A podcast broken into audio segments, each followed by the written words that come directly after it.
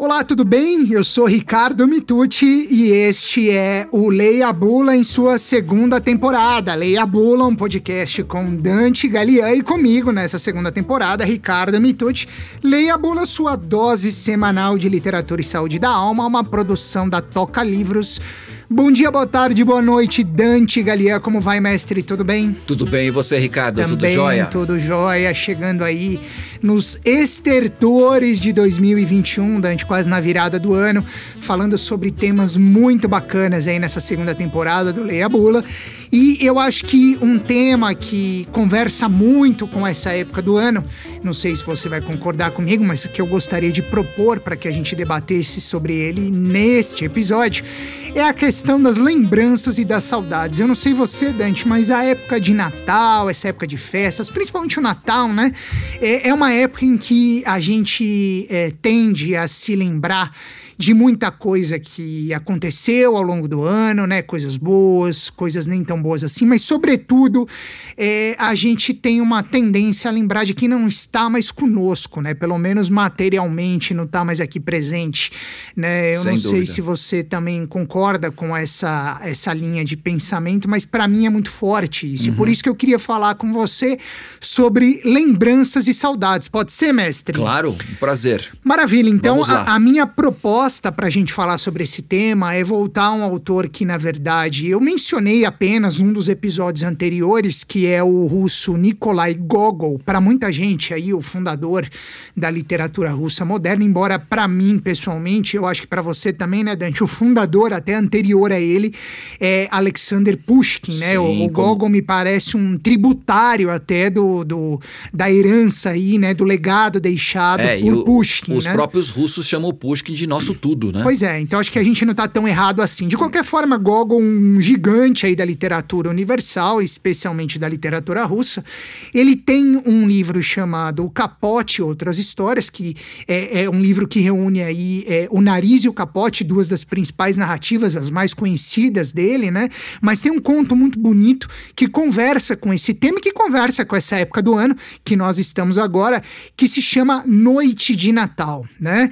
E nesse conto, Dante, Gogol, é, por meio de seus personagens, dos seus narradores, né, do seu narrador, ele coloca pra gente o seguinte: Por que será que mesmo contra a minha vontade, a lembrança se mete na minha cabeça? Eu vou simplesmente, Dante, transferir para você a pergunta que Gogol faz a nós, leitores e leitoras deste conto Noite de Natal. Por que, mestre, que mesmo contra a nossa vontade, a lembrança se mete na nossa cabeça, sobretudo nessa época do ano? Bom, aqui você. é, é, aqui você me coloca uma pergunta capciosa. né? É um pouco, mestre. É, eu te convidei para você vir aqui no Leabro para ser um provocador, mas você já tá ultrapassando a justa, a justa medida. medida. Pô, mestre, me desculpa, não me dispense para a próxima De temporada. jeito nenhum, muito pelo contrário, eu gosto de ser desafiado. Mas aqui você toca numa questão, é, assim, central, né, da experiência humana, né, que é justamente essa autonomia da alma, né? Essa autonomia da nossa própria interioridade, dos nossos afetos, dos nossos sentimentos, dos nossos pensamentos, né? É, é muito interessante isso, porque é, quando a gente fala da, da vida consciente, né, da, da, da vida da vontade, a gente está falando daquilo que é controlável, daquilo que a gente diz agora entra, agora sai, agora fica, agora vai, né? Mas boa parte da nossa existência se dá a partir dessa experiência desse fluxo contínuo, né, daquilo que a gente chama de consciência ou inconsciência, né? Aliás, é uma questão muito muito peculiar e muito muito querida dentro da literatura, né? A questão do, do fluxo de consciência, né? Dentro da do, do, do, do, de, de vários eh, escritores, principalmente da, da época do, do, do, do, do modernismo, né? Começaram a trabalhar com essa eh, ideia do, do fluxo de consciência e depois, mais adiante, veio Freud, né? Para delinear um pouquinho melhor essa, essa ideia do subconsciente ou do inconsciente, né? E aí, a partir das coisas começaram a se, a se verificar que, de fato, né?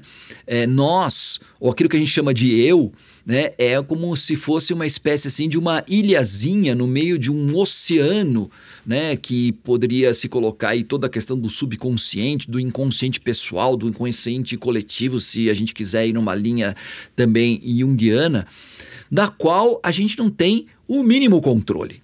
Né? Então, eh, na verdade, o que acontece? É, nós, aquilo que nós chamamos de nós, ou que chamamos de eu, né, é, é, é justamente essa pequena parcela da nossa consciência que tenta, de alguma maneira, organizar esse caos absoluto que somos cada um de nós, no seu sentido mais amplo e, e, mais profundo.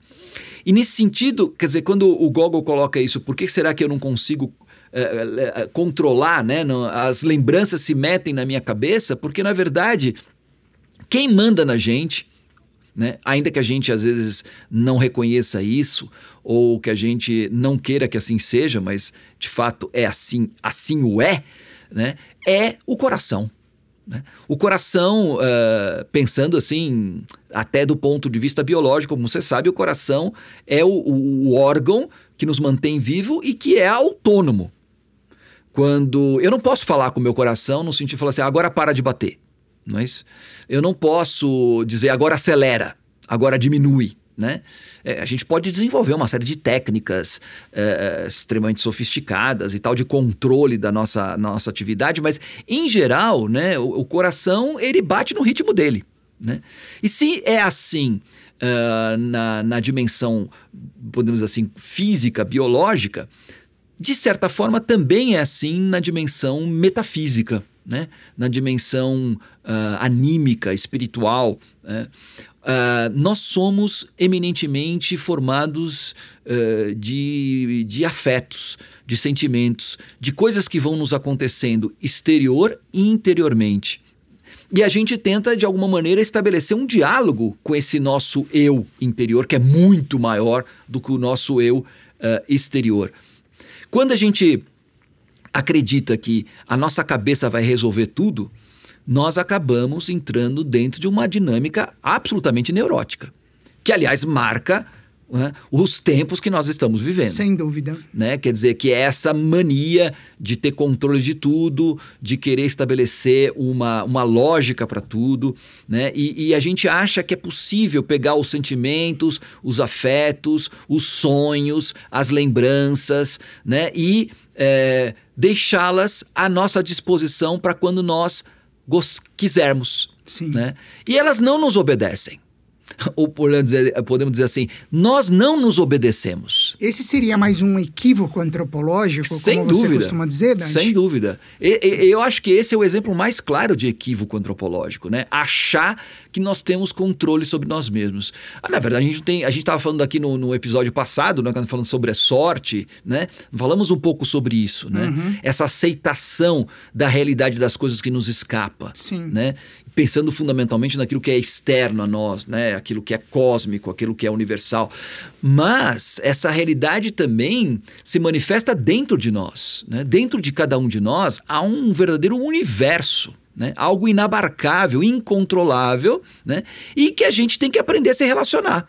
Né? Assim como a gente tem que se aprender a se relacionar com o mundo no qual a gente vive, a gente também tem que se, se aprender a se relacionar com o mundo que vive dentro de nós. Né? E aí, é, é, é, é, lidar com as emoções, lidar com os afetos, lidar com as lembranças, né? é algo que não pode simplesmente ser reprimido. É, é algo que não pode ser encaixotado. Né? É algo que não pode ser terceirizado. Né? Então, eh, eu acho que eh, essa questão que o Gogo nos coloca é nos provoca uma reflexão no sentido assim, como que eu aprendo a lidar com esse eu interior. Sim. Né? E eu acho que é essa época do ano, né, como você falou, o Natal, né, esse momento em que a gente está encerrando um ciclo, pensando no, no, início de um outro, fazendo um exame de consciência, né, é, é um momento bastante propício é, para a gente fazer isso. O mais incrível é que a gente acabou transformando o Natal né, numa coisa totalmente esquizofrênica, né? É verdade. O, o Natal que seria um, um, um, momento de recolhimento, um momento de reflexão. O que, que a gente faz? A gente transforma essa época do ano, né, que seria a antessala do paraíso, a gente transforma, na verdade, na sala principal do inferno. Né? Então, assim, a gente transforma. É, a nossa vida no final do ano fica uma coisa absolutamente absurda. Né? Surreal, né? né? Surreal, uh, uh, doente, né? É. Então, assim, e, e, eu acho que isso não, não é à toa, você entendeu? Eu acho que isso é, é, a gente até acaba entrando dentro dessa lógica propositalmente porque a gente tem um medo enorme de encarar a nós mesmos. É verdade. Né? E quando a gente fica em paz, em silêncio, a gente se recolhe, a gente se vê obrigado a olhar para dentro, a lidar com as lembranças, com as memórias, com os afetos, com os ressentimentos, com as culpas. E esse é um, é um serviço que, que a gente presta a nós mesmos, que a gente tem que realizar para poder seguir adiante. Né? Agora, para isso, a gente precisa justamente criar essa, essa, esse momento de paz, de tranquilidade, de recolhimento, eh, para a gente poder olhar para. parar de olhar para fora e começar a olhar um pouquinho para dentro. Aquilo que eu costumo dizer, né? A gente tem que parar de ser um pouquinho paranoico para ser, ser um pouco mais metanoico. Né? Colocar o espírito para dentro, esse é o sentido radical da palavra grega metanoia, né? Colocar noia, noios, é, o espírito para dentro. O que a gente faz é o tempo inteiro viver com o espírito voltado para fora, metanoia. E por isso, né, ou perdão, paranoia. E portanto nós somos todos paranoicos. Precisamos ser um pouquinho mais metanoicos. E essa época do ano nos convida, ou deveria nos convidar a sermos um pouquinho, a fazer essa metanoia fundamental para a saúde da alma, para a saúde do espírito. Com toda certeza. Acho que você é muito feliz quando você diz que essa época do ano favorece, né? É, seria bom se tivéssemos condições de fazer isso em qualquer época do ano. Mas já que às vezes a paranoia domina no longo, ao longo do ano, né? Que a gente talvez então possa tentar aproveitar esse momento do ano, que é um momento de encerramento de um ciclo, como você colocou, para não só refletir sobre o que ficou para trás, ou mesmo sobre possibilidades que podem se descortinar no ano seguinte, mas é, para que a gente possa realmente olhar um pouco mais para dentro da gente, né, Dante? É, não tentar entender ou controlar por que, que a lembrança se mete na nossa cabeça, mas entender que de fato a gente não tem controle não só sobre as lembranças muitas vezes, mas como é, não tem controle sobre a vida, né? Que é um equívoco antropológico a gente achar que a gente está aqui com tudo planilhado, com tudo certinho, porque se a gente acredita acreditar piamente nisso, certamente o tombo vai ser grande, né, mestre? Com certeza.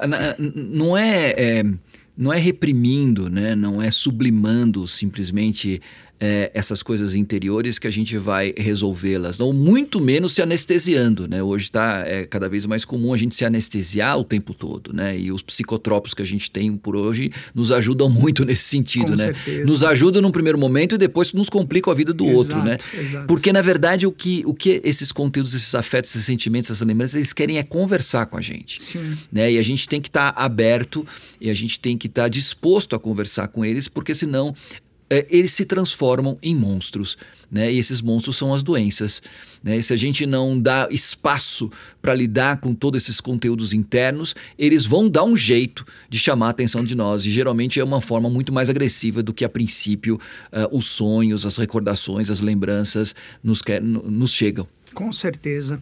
Mestre, um Feliz Natal a você, a toda a sua família. Eu agradeço Igualmente. mais uma vez pela oportunidade de estar dialogando com você nessa temporada, que não terminou ainda. Para você que está conosco, é, seguiremos, ainda temos aí é, mais uma semana em 2021 e temos ainda mais alguns episódios no início de 2022. Mas é, já deixo aqui os meus votos para você que nos ouve de um lindo Natal, de muita paz, prosperidade, saúde e muito amor é, e que possamos seguir juntos né, e, e, transformar este ensinamento do nosso guru da literatura, do nosso mestre Dante Galian, em algo prático nesse Natal de 2021. Mestre, Olha, um grande abraço. Mais alguma coisa? É. Não, não, eu só queria dizer que eu também queria desejar um Feliz Natal para todos e lembrar que Natal é, lembra necessariamente luz, né? Então, que essa luz é, nos ilumine para dentro e para que a gente possa lidar com tudo aquilo que está dentro de nós e é, realizar é, esse, esse, esse caminho de interioridade com muita saúde e muita paz para todo mundo. É isso aí, mestre. Recado dado. Mais uma vez, muitíssimo obrigado a você, Dante Galian, a todos que estão conosco nessa segunda temporada. Este é o Leia Bula, segunda temporada, um podcast com Dante Galian e comigo, Ricardo Mitucci. Leia Bula, sua dose semanal de literatura e saúde da alma, uma produção da Toca Livros. Um lindo Natal a todos e até a próxima. Valeu!